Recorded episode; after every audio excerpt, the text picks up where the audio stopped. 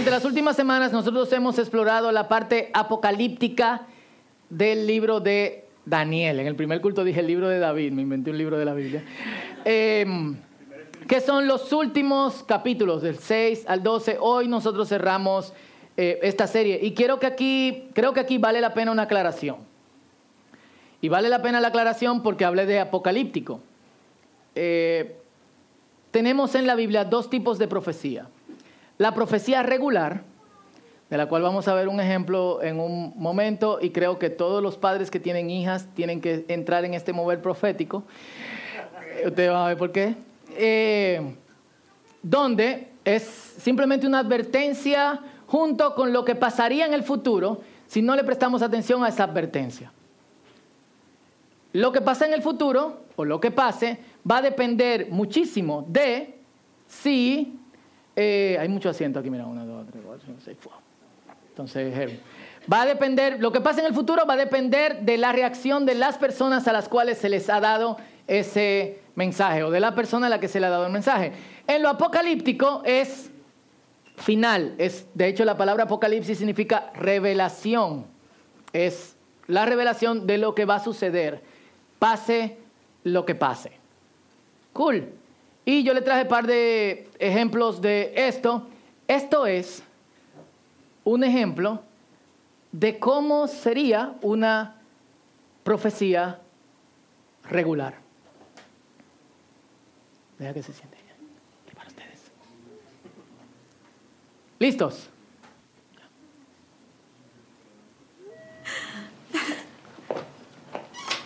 Vaya, qué bien te ves. Gracias. Te ves increíble. Gracias. ¿Te ves bien? Gracias. ¿Ella es mi mamá? Ah, es un placer. Mucho gusto. Rolando. Mucho gusto. Veo que heredaste su belleza. Gracias. Y freco, ¿eh? Lo digo en serio. Gracias. ¿Me permites? Ah, sí, claro. Gracias. Ah, Rolando, él es mi papá. ¿Qué tal, señor Levo? Es un placer.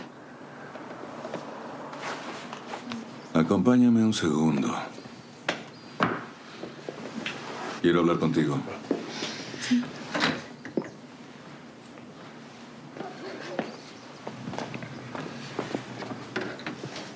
Amor, no te preocupes, sí, solo van a hablar.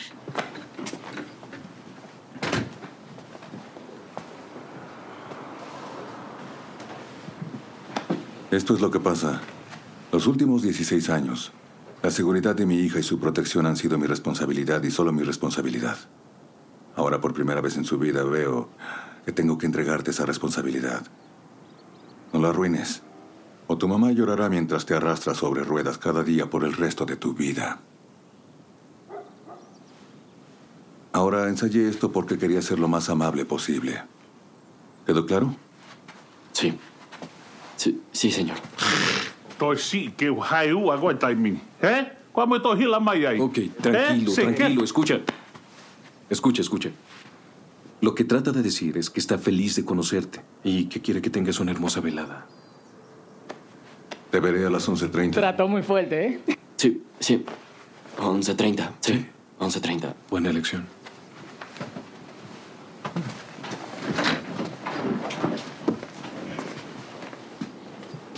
Que lo entendió, hermano.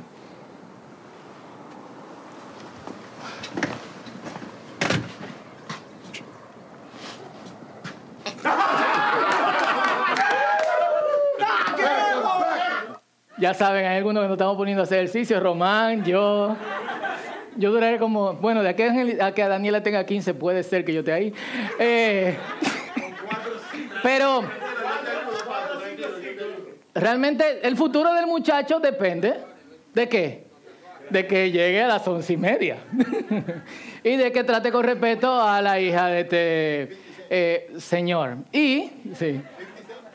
Lo apocalíptico sería algo así, que es, de hecho, destrucción inminente, pase lo que pase, bestias incluidas.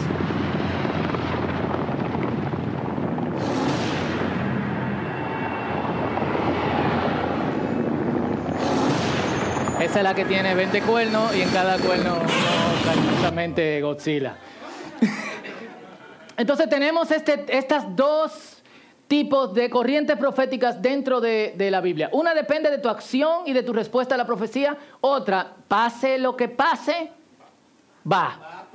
Y Daniel, eh, por lo menos estos últimos seis capítulos son de este orden. Esto es lo que va a pasar. Ahora, eh, eh, las profecías apocalípticas tienen este ingrediente, que pase lo que pase, es decir, vaya a ser lo que quiere el Señor que sea, junto a ese men- mensaje inminente hay algo tan inminente como ese mensaje que es esperanza.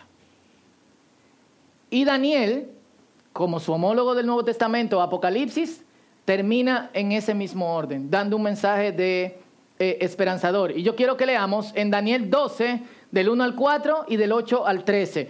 Cuando estén en sus casas, sería bueno que lean el capítulo eh, completo. Por razones de tiempo, eh, decidimos que vamos a leer esto y otros pasajes bíblicos. Entonces, Daniel 12, del 1 al 4 y del 8 al 13. Y mantengan sus Biblias abiertas ahí. Los que tienen la Biblia, eh, ¿en qué página es? 708 para los que no pueden buscar rápido. ¿Lo tienen? Perfecto. Y dice así, en este tiempo se levantará Miguel, el arcángel que hace guardia sobre tu nación. Básicamente estos son los eventos de Apocalipsis capítulo 12, donde ya llegó el fin. Entonces habrá un tiempo de angustia como no lo hubo desde que existen las naciones. Sin embargo, en ese momento, cada uno de tu pueblo que tiene el nombre escrito en el libro será rescatado. Los que han estado aquí desde el principio de la serie, al principio hablamos del libro de la vida. Y dimos ejemplos de personajes bíblicos que entendían que sus nombres estaban eh, ahí. No hacíamos la pregunta, ¿está tu nombre en el libro de, de la vida? Puede pasar, no te preocupes, tranquila. ¿Está tu nombre escrito en el libro de la vida? Aquí vuelve a aparecer este mismo libro. Dice que los que tengan el, nombre escrito en el libro serán rescatados. Se levantarán muchos de los que están muertos y enterrados, algunos para vida eterna y otros para vergüenza y deshonra eterna. Los sabios resplandecerán tan brillantes como el cielo, y quienes conducen a muchos a la justicia brillarán como estrellas para siempre. Pero tú, Daniel, mantén en secreto esta profecía. Sella el libro hasta el tiempo del fin, cuando muchos correrán de aquí para allá y el conocimiento aumentará. Oí lo que dijo, versículo 8, pero no entendí el significado. Entonces le pregunté, mi señor, ¿cómo terminará todo esto? Daniel quería seguir recibiendo visiones proféticas y el tipo le dijo, vete ya, Daniel. ya está bueno, ¿eh? Porque lo que he dicho se mantendrá en secreto y sellado hasta el tiempo del fin. Asumimos que hay cosas que se le dijeron a Daniel que no están escritas en este libro. Mediante estas pruebas, muchos serán purificados, limpiados y refinados. Sin embargo, los perversos seguirán en su perversidad y ninguno de ellos entenderá. Solo los sabios comprenderán lo que significa. Si le prestamos atención a ese verso, y me permiten hacer una pausa aquí, que dice que los perversos seguirán en su perversidad y ninguno de ellos eh, entenderá de qué carácter es esta profecía de Daniel. ¿Qué tipo de profecía es? Apocalíptica. El resultado de la profecía es inminente. Va a pasar porque va a pasar. ¿Y por qué va a pasar? Porque las personas a las cuales está dirigida esta profecía no van a cambiar. Eso es lo que hay. En las otras profecías se espera que haya un cambio.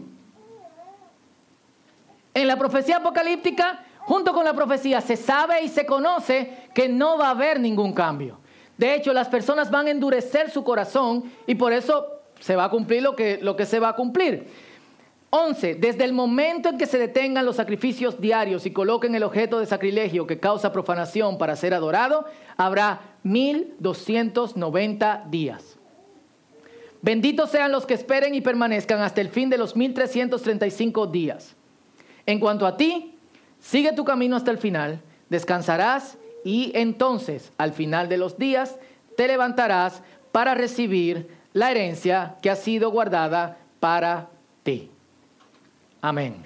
Por ahí dice en palabra de Dios, amén.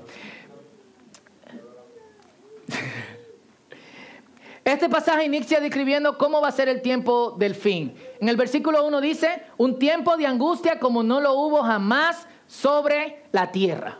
Esa es la primera característica. Lo segundo, muchos correrán de aquí para allá y el conocimiento que va a aumentar. Ahora, yo no puedo afirmarle si estamos o no en el tiempo del fin. Pero está sospechoso, ¿verdad? Hoy en día hay mucho más angustia que antes. ¿Sí o no? ¿O me equivoco? Y yo creo que en el día de hoy, más que en cualquier momento de la historia, la gente anda corriendo de aquí para allá y en prisa. Eh, eh, entonces, no sé qué pensar. Obviamente nosotros no podemos decir cuál es el día ni cuál es la hora, pero sí nosotros podemos estar, ¿qué? Preparados, alertas. Y los versículos 2 y 3 son los versículos en donde el tema de la resurrección se habla más claro en todo el Antiguo Testamento. Versículos 2 y 3. Y por eso yo quiero centrar el tiempo que me queda de esta mañana, una hora y media. Se pone nervioso ahí, ¿eh? Dale, dale, en el nombre de esto.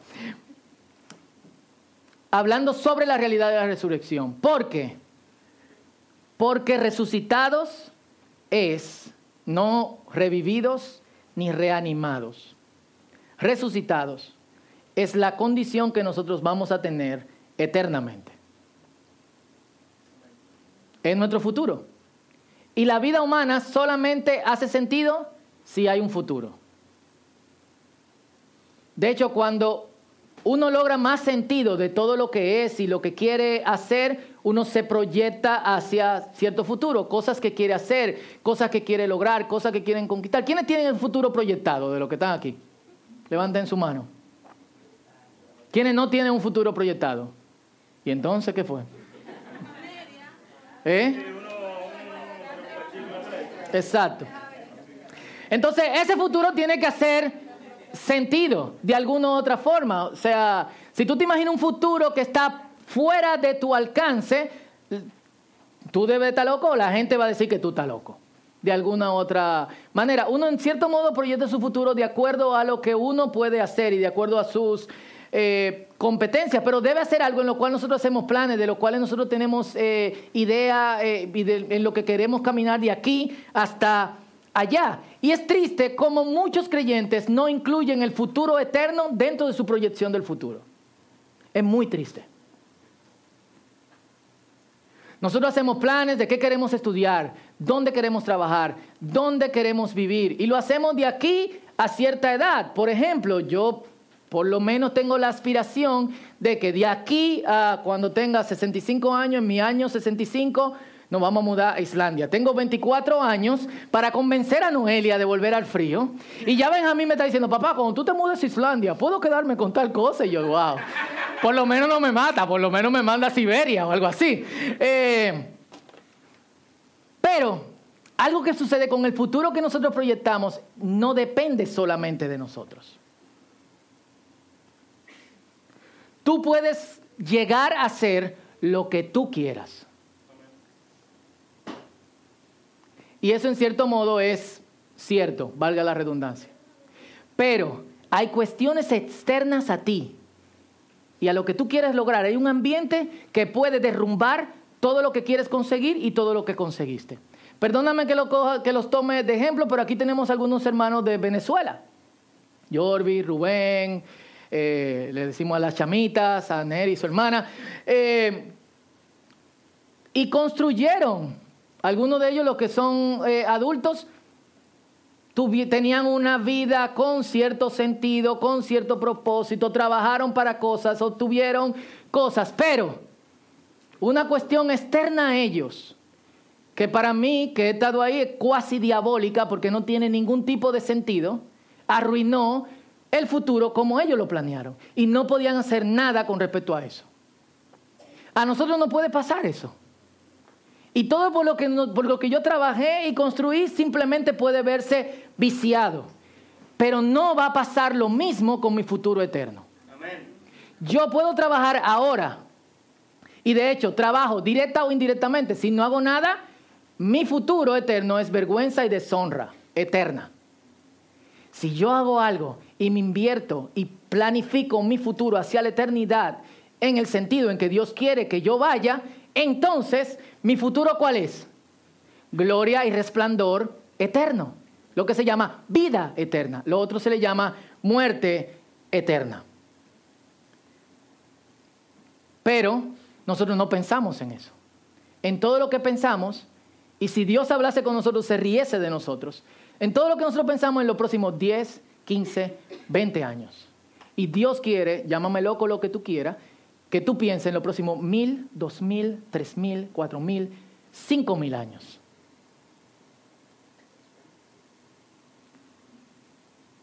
Algunos hacen. Pero no lo hacemos, no incluimos eso en nuestro futuro eterno. Algo que no guarda mucha diferencia a la gente a la cual Pablo le escribe en 1 Corintios capítulo 15 que no creen en la resurrección. No pensar en algo que es cierto y que, y que es parte de nuestras creencias fundamentales es como no creerlo.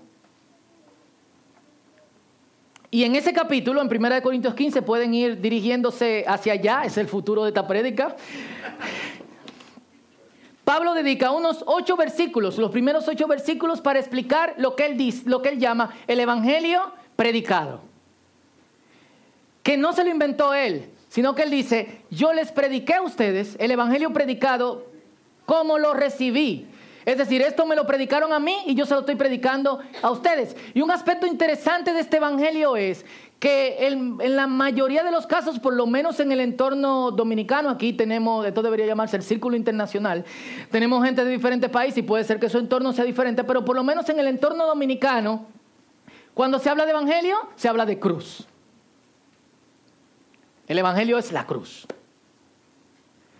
Muy diferente a lo que dice Pablo. Pablo dice, este es el Evangelio, que Cristo vino a la tierra, se hizo, tomó forma de hombre, caminó entre nosotros, sanó a los enfermos, proclamó las buenas noticias, murió en la cruz y al tercer día resucitó y nosotros resucitaremos con él. Es el Evangelio y eso es buena noticia. Cristo murió, no es buena noticia. Si se queda ahí. ¿Ok? Para que después no digan, Foto dice que la cruz no es buena noticia. Sí, la cruz es buena noticia. Si Cristo vivió. En ese mismo capítulo, Pablo sigue diciendo que si Cristo no resucitó, nosotros somos los, la gente más desdichada del universo y somos unos mentirosos. Si Cristo no resucitó, comamos y bebamos y no agua, que mañana moriremos. Ajúmese, hermano. Pero él dice, Cristo sí resucitó. Entonces, este es el Evangelio, el Evangelio que Cristo vino, predicó la palabra, murió por nosotros y por nuestros pecados, resucitó y tomó la vida en su poder, arruinándole el control a la muerte y nosotros también vamos a resucitar con él. Y continúa diciendo, y vamos a leer de los versículos 35 al versículo 44 y del versículo 54 al versículo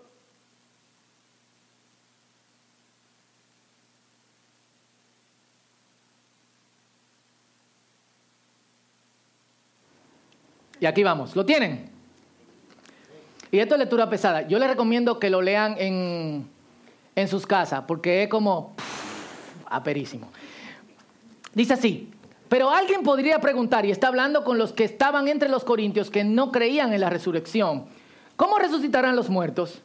¿Qué clase de cuerpos tendrán? ¿Qué pregunta tan tonta? Dice Pablo.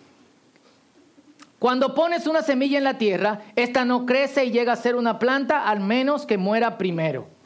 Y lo que pones en el suelo no es la planta que crecerá, sino tan solo una simple semilla de trigo o de lo que estés sembrando. Luego Dios le da el cuerpo nuevo que Él quiere que tenga.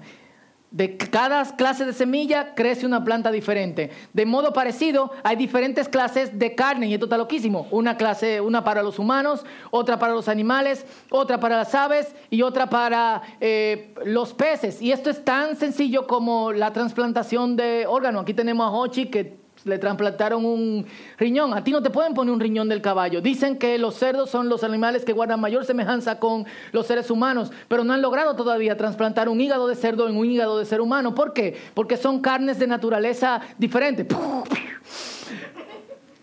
Y Pablo lo reconoce mucho antes de que nosotros inventemos toda esta cosa. Otra para las aves y otra para los peces. Cuando usted está comiendo carne, la textura de los peces es muy diferente a la textura del pollo. La textura del pollo es muy diferente a la textura de carne de vaca y la textura de carne de vaca es muy diferente a la textura de carne de cerdo. Y el cerdo, por excelencia, es una carne muy rica, por eso comamos chicharrón, que mañana Jesucristo viene.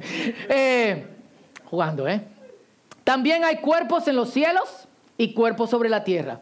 La gloria de los cuerpos celestiales es diferente de la gloria de los cuerpos terrenales. El sol tiene una clase de gloria, mientras que la luna tiene otra y las estrellas tienen otra. Está hablando de su resplandor. Y hasta las estrellas se diferencian unas de otras por la gloria de cada una. Lo mismo sucede con la resurrección de los muertos. Cuando morimos, nuestros cuerpos terrenales son plantados en la tierra, pero serán resucitados para que vivan para siempre. Nuestros cuerpos son enterrados en deshonra, pero serán resucitados en gloria. ¿Cuánto me da un amén? Son enterrados en debilidad, pero serán resucitados en fuerza. Amén. Son enterrados como cuerpos humanos naturales, pero serán resucitados como cuerpos espirituales. Aleluya. Pues, así como hay cuerpos naturales, también hay cuerpos espirituales. Entonces, cuando nuestros cuerpos mortales, versículo 54, hayan sido transformados en cuerpos que nunca morirán, se cumplirá la siguiente escritura. La muerte es devorada en victoria. Oh muerte, ¿dónde está tu victoria? Lero, lero. Oh muerte, ¿dónde está tu aguijón? Pues el pecado es el aguijón que termina en muerte y la ley le da al pecado su poder. Pero gracias a Dios, Él nos da la victoria sobre el pecado y la muerte por medio de nuestro Señor Jesucristo. Perfecto, Dios le bendiga, oramos. No, no podemos dejarlo ahí. La analogía de la semilla es brillante. Casi todo lo que estamos aquí cuando estuvimos en el colegio, hicimos el experimento de la bichuelita o del maíz. ¿Quién lo hizo? En el primer culto alguien lo hizo con aguacate. Su mamá era una abusadora porque era como... es fuerte. Eh, pero tú ves que lo que va creciendo, o sea, de la semilla, lo que va creciendo de la semilla, al principio tiene parte de la semilla. Y eso se va transformando en parte de lo que será. Pero lo que será es mucho más fructífero y grande y de hecho es hasta diferente que lo que se sembró. Pero al mismo tiempo puede dar lo que está sembrado. De una mata de, una semilla de mango no puede salir maíz. De una semilla de maíz no puede salir habichuela. Pero cuando tú siembras habichuela y siembras maíz y siembras eh, mango, le estoy diciendo esto para que más o menos recuerde, pero todos ustedes son expertos en estas cosas, crece una planta que da fruto y ese fruto al mismo tiempo también tiene semillas que pueden ser sembradas y que van a morir, como dice Pablo, y van... Pero es, ustedes no han pensado lo loco que es que una semilla de naranja de este tamaño de una mata hasta así. Aquí atrás hay una mata de mango que pasa el segundo piso y llega como un piso más. Salió de una semilla así y da unos mango así. ¿Eh? Resucitaron. Ahora, lo que se sembró carecía de cualquier característica a mera vista de que podría ser algo así. Si no fuera por la lógica de que nosotros sabemos que la semilla, si tú la siembras, puede dar una planta así, nosotros tuviésemos anonadado. ¡Wow! Yo me imagino los primeros hombres cuando veían que algo caía y crecía, era como, uff, qué pero esto. Sin embargo, es el orden que estableció Dios. Cuando nosotros seamos sembrados, va a salir de nosotros algo mucho mejor y más fructífero de lo que nosotros somos actualmente. Junto con nuestra decadencia, con el ser eh, eh, polvo, vamos a resucitar y vamos a resucitar en algo totalmente nuevo. Y esto es sumamente loco. ¿Por qué? Porque en nuestra formación espiritual nosotros solamente le ponemos atención al espíritu y al alma. Pero Dios nos va a resucitar y vamos a pasar la eternidad con Él, con espíritu, alma y cuerpo. ¿Por qué? Porque Dios nos creó espíritu, alma y cuerpo. Y Dios no solamente redime el espíritu y el alma, sino que como Él nos creó completo y todo necesita redención, nosotros tenemos que también ser restaurados en espíritu, alma y cuerpo. Lo que nos lleva a un punto. Nosotros no solamente debemos tener cuidado de cómo conservamos nuestro espíritu en bien, sino también nuestro cuerpo. ¿Por qué? Porque es el cuerpo que nosotros vamos a tener, aunque mejorado por toda la eternidad. Entonces, todo tú, quien tú eres, no solamente lo que está dentro de ti, es lo que Dios va a resucitar y va a tener capacidades mucho más mejores y grandes que lo que nosotros tenemos en el día de hoy. Y eso es parte de otro eh, mensaje. Y es impresionante cómo eso de la resurrección tiene conexión con toda la Biblia. Casi siempre nosotros pensamos que es un asunto, voy a todo lo que da porque nos queda poco tiempo, casi siempre nosotros pensamos que es un asunto del Nuevo Testamento, pero tiene conexión con todo. Lo leímos en Daniel, en Job, capítulo 19, versículo 25, que por si ustedes no lo sabían, Job es el libro, el primer libro que se escribió de la Biblia. Antes que Génesis, que Éxodo, que Número, Levítico, Deuteronomio, quizá unos 500 años antes se escribió Job. Y mientras la gente se está burlando de Job y como diciéndole, oye, renuncia a la idea de Dios, Job dicen, lo pueden encontrar en Job capítulo 19, versículo 25, yo sé que mi redentor vive y aunque llegue al polvo, de ahí él me va a levantar. Porque la gente lo está viendo, lo ve, un tipo que sembró para, proyectó su futuro. Y tenía camello, chivo, vaca y caballo. Los que son más viejos aquí pueden saber esta comparación como para montar una Navidad para el pueblo. Aquí había el Pololo, el papá de Pololo era uno de los de, Navidad para el pueblo. Eran 25 chivos, 80 vacas, 900 camellos. No, no había camello, pero bueno. Sin embargo, su futuro se desmonoró por causas externas. Pero su esperanza no estaba en lo que él había construido, sino en su redentor. ¿Quién es su redentor? Cristo. Y él dice, aunque yo me decaiga, aunque me vuelva polvo, él me va a levantar de ahí. O sea, Job está haciendo una confesión sobre la resurrección. Es decir, aunque te coma un tiburón, que son de la pregunta que la gente se hace, aunque ustedes no quieran, aunque te coma un tiburón y te haga pupú en el mar, de eso, de la cosa de tiburón, Dios te puede resucitar, no es Dios. Porque hay gente que pregunta, ¿y si te come un tiburón? ¿Y si te creman? O sea, estamos hablando de Dios que te va a resucitar, no es otra cosa. Isaías 25, dice, Él, ¿quién? ¿Quién? Dios, devorará a la muerte para siempre. El Señor soberano secará todas las lágrimas y quitará para siempre los insultos y las burlas contra su tierra y su pueblo. El Señor ha hablado. Es decir, y este es el pasaje del cual sale, ¿dónde está muerte tu, eh, tu aguijón? Dice, la, la, la, muerte ha sido chupada por la, por la victoria, es la imagen que da en el texto original. Colosenses capítulo 3, versículo 5 dice, cuando Cristo se ha revelado, porque nosotros tenemos un conocimiento de Cristo por la palabra, pero un día Cristo le será revelado a todos.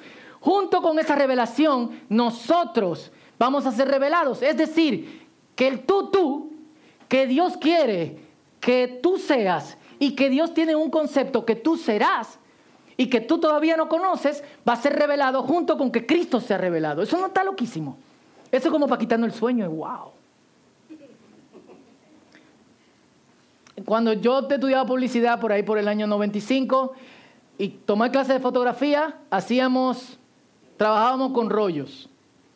La cámara, si había cámara digital en esa época, eran con muy baja resolución. Nosotros hacíamos trucos para que un rollo de 36, la mayoría de los que están aquí nacieron en los 90, eh, tirara 40 fotos. A pesar de que yo tenía de hecho una cámara con una pantalla digital, tú tenías que ser muy exacto en lo que tú ibas a tomar porque tú no sabías lo que iba a salir. Aunque la pantalla te dijese una, una cosa. Y cuando nosotros lo llevábamos a revelar, nos entregaban un negativo. Tú y yo estamos en negativo. Cuando Cristo se revele, nos vamos a ver full color, tridimensional, tocable, 4DX y como se diga. Eso es lo que está diciendo Colosenses. Y un amigo, Mike Erie, hablaba sobre la, hace algunos años, eh, eh, nos contaba un grupo sobre cómo nosotros entendemos lo que le pasa al ser humano. Y él ponía un ejemplo y decía, eh, por ejemplo, murió alguien aquí esta semana y, yo veía cómo los hermanos lo consolaban y, y le decían, no te preocupes, porque Dios sabe todas las cosas y esto es parte del plan de Dios. Un hermano se le quemó eh, su negocio, algunos de los empleados resultaron heridos y la forma en que la gente lo, lo, confortaba era, no te preocupes, Dios sabe lo que hace, esto es parte del plan de, de Dios. Yo lo he escuchado, una madre que le atropellan el hijo y dicen, oh Dios, la soberanía de Dios. Esto es parte del plan de Dios. Eso no es parte del plan de Dios. Parte del plan de Dios nunca ha sido la muerte. Parte del plan de Dios nunca ha sido la enfermedad. Parte del plan de Dios nunca ha sido la decadencia. ¿En qué parte de las escrituras dice que Dios nos creó para morir? ¿En qué parte de la escritura dice que Dios nos creó para decaer? ¿En qué parte de las escrituras dice que Dios nos creó para que nos derritamos? No lo dice. De hecho dice que el plan de Dios es que nosotros resucitemos y tengamos vida. Es que no decayamos más. Es que no tengamos más tristeza porque Él enjugará nuestras, nos va a secar las lágrimas. Antes de que nosotros vayamos a adorar, llorar, Dios va a poner la mano en los hombros de nosotros y nos va a decir ya. No hay razón por la cual llorar. Y este es el verdadero plan de Dios. El pecado afecta a todos. Ese es el plan del pecado. Afecta a todos, incluyendo nuestros cuerpos. Jesús restaura todo, incluyendo nuestros cuerpos. Ese es el plan de Dios. Ese es el plan de Dios. Nunca le diga a nadie, esto, esto es el plan de Dios. Mejor cállate. Cuando yo veo un funeral, me callo. Yo no sé qué decir. Y por más que yo diga y tenga la respuesta de por qué pasó eso, eso no va a consolar a nadie, ni va a resolver a nadie, ni va a traer a la persona de los muertos. ¿Qué yo le voy a decir? Dios es soberano, Él sabe, Él sabe lo que hace. Sí, pero estamos diciendo que Dios asesina gente. Que Dios somete gente a enfermedad. Tenemos que medir muy bien la cosa como la decimos. Y nuestra esperanza debe estar basada y fundamentada en el plan de Dios. Nuestro futuro tiene que estar basado y fundamentado en el plan de Dios. Jesús restaurará todas las cosas, incluyendo nuestro cuerpo. Por eso, Colosenses capítulo 3, versículo 5, que es la continuación de Colosenses capítulo 3, versículo 4, donde dice que nosotros también vamos a ser revelados con Dios, dice, por tanto, cuiden su manera de vivir y cómo caminan y cómo andan. Ahora nosotros tenemos que empezar, aunque estamos en negativo, a mostrar parte de lo que nosotros seremos. Y a veces esto es difícil. ¿Por qué es difícil? Porque si el futuro del mundo en el orden apocalíptico está determinado y las cosas van a ir de mal en peor, ¿cuál es usualmente la actitud de la gente? ¿Por qué yo debo invertir en esto si las cosas van a ir de mal en peor? ¿Quién ha oído eso alguna vez? Quizá algunos de ustedes también lo han, lo han dicho. ¿Por qué? ¿Por qué nosotros no deberíamos pensar así ni deberíamos hablar así? Porque nosotros deberíamos mostrar esperanza. Esperanza. Nosotros deberíamos de ser, como cantábamos al principio, portadores de la gloria de Dios. Gente que cuando camine y ande muestre que a pesar de que se está cayendo por fuera, por dentro está renaciendo. Como dice el mismo Pablo en 2 de Corintios capítulo 4, estamos golpeados, pero no estamos vencidos. Nos han derribado, pero no nos han destruido. Por dentro parece que nos vamos consumiendo, pero realmente estamos creciendo en gloria. Y lo llama creciendo en el peso de la gloria de Dios. Lo que la gente ve por fuera y lo que la gente piensa que no está haciendo es contraintuitivo con lo que Dios está haciendo dentro de ti mientras te está revelando. Dicen amén. ¿O me estoy yendo en una? No me estoy yendo en una, piensen. Y por eso, me gusta mucho esta frase de Richard Foster que dice, en nuestros días el cielo y la tierra están a la espera de que emerja gente dirigida y empoderada por el Espíritu. Toda la creación observa con expectativa el surgimiento de gente disciplinada, espontáneamente reunido, que se reúne espontáneamente, como lo estamos haciendo hoy, dispuestas a lo que sea. ¿Y quienes reconocen en esta era la vida y poder del reino de Dios? ¿Ha pasado antes? Puede pasar otra vez. ¿Y sabe cuál es lo triste de esta, de esta frase? El puede pasar otra vez. Porque esta frase podría ser, ha pasado antes, sigue pasando ahora y seguirá pasando en el futuro. ¿Y sabe cómo es lo, qué es lo más pero de todo? Tú y yo podemos cambiar cómo se diga esa frase de aquí a algunos años. Sí, hay un punto en que todo lo que nosotros vemos y conocemos se arruinará. Pero hay un punto en que todo lo que vemos y conocemos será restaurado, nosotros junto con eso. Esa esperanza debería hacernos pensar en las noches. Y nosotros deberíamos de arrastrar a todo el que podamos a esa esperanza. Esa es la voluntad de Dios para nosotros. Y yo sé que muchos de nosotros estamos abrumados por lo que está sucediendo alrededor de nosotros. Por la violencia, por la enfermedad, por la desgracia. Yo soy padre, tengo dos hijos. Cuando uno tiene hijos, uno pierde la, capacidad de aguantar ciertas eh, emociones. Yo no lloro mucho, pero si tú me quieres ver llorando, hay cosas a las que yo soy muy sensible a partir de haber tenido hijos. Hay una serie que nosotros vemos y la segunda temporada tiene que ver con un tipo matando niños y fue como, yo no puedo seguir viendo eso. Antes yo lo hubiese visto, pero es como, hay gente que no lee el periódico. Hay gente que no digiere las noticias. Hay personas a las que no se le dice las cosas hasta que lleguen a cierto punto. Cuando tenemos esperanzas, la cosa debería cambiar. Porque a pesar del curso del mundo, Dios va a darle una vuelta. Y esto va a ser para siempre. Eso es lo único seguro. Lo único seguro. Lo repito, eso es lo único seguro. Y yo creo que la palabra de Dios para nosotros es que descansemos como Daniel en estas verdades. Descanse. La característica de los impíos, y perdonen que lo digo así, y de la gente sin temor de Dios, al final de los tiempos, ¿cuál es? Corriendo de aquí para allá. ¿Y por qué tú corres? ¿Por qué uno se afana tanto? ¿Por qué tres trabajos? Cinco picoteos, cosas. Heavy, y es bueno en cierto punto de, la vida, pero porque eso tiene que transformarse en nuestro estilo de vida por siempre. Descansemos en el, en el Señor. Y a lo que yo voy con todo esto es lo siguiente, que tengamos la costumbre de pensar y de planear hacia el futuro que vamos, que es el futuro eterno.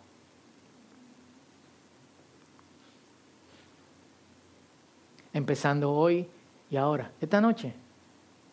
Quizá mientras tú te has acostado, pensar sobre cómo va a ser ese mundo, sobre el espacio que Dios tiene para nosotros y cómo Dios nos va a revelar junto con Cristo, que creo que es un privilegio muy, muy grande, por lo menos para quien soy yo, quizá para lo que son algunos de ustedes que probablemente son mejores que yo. Entonces yo quiero que reflexionemos en esto y oremos. Reflexionemos en el verdadero plan de Dios.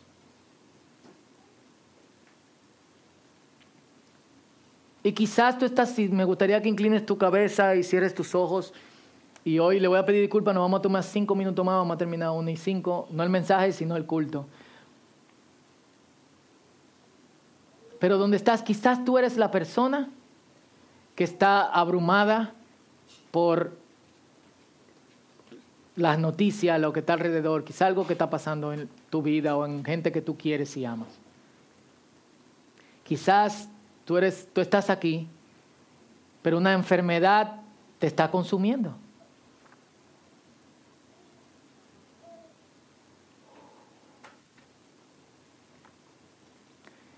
Quizá tú estás aquí en esta mañana y estás harto de cómo el futuro proyectado se ve cada vez más arruinado. Sea cual sea tu condición esta mañana, vamos a hacer una transferencia de pensar solamente en los próximos 5, 10, un año, 20, 25, a pensar en el futuro seguro que es la eternidad. Pero primero vamos a orar por descanso. Y te voy a pedir que te pongas de pie conmigo. Y casi siempre hacemos esto aquí en el círculo después del mensaje. Yo no quiero orar por todos, sino que me gustaría que esta oración que es muy personal, tú la hagas donde estás. Y tú le digas al Señor, Señor, me abruma mi enfermedad, me abruma lo cansado que estoy por todas las cosas que estoy tomando, me abruma que el proyecto que estoy trabajando se está cayendo, me abruma que mis relaciones se están yendo eh, por el precipicio, lo que me abruma la violencia que está alrededor. Preséntale lo que te abruma al Señor. Porque en esta mañana yo quiero que salgamos de aquí dispuestos a ganar esperanza. Porque ese es el fin de todo, no es destrucción, sino el fin de todo es que el Señor ha absorbido la muerte y no morirán jamás. Y siempre habrá unas sonrisas en sus rostros y van a resplandecer como el sol y siempre vivirán en su presencia y siempre mirarán hacia Él. Entonces hagamos esta primera oración. Este es tu tiempo con Dios.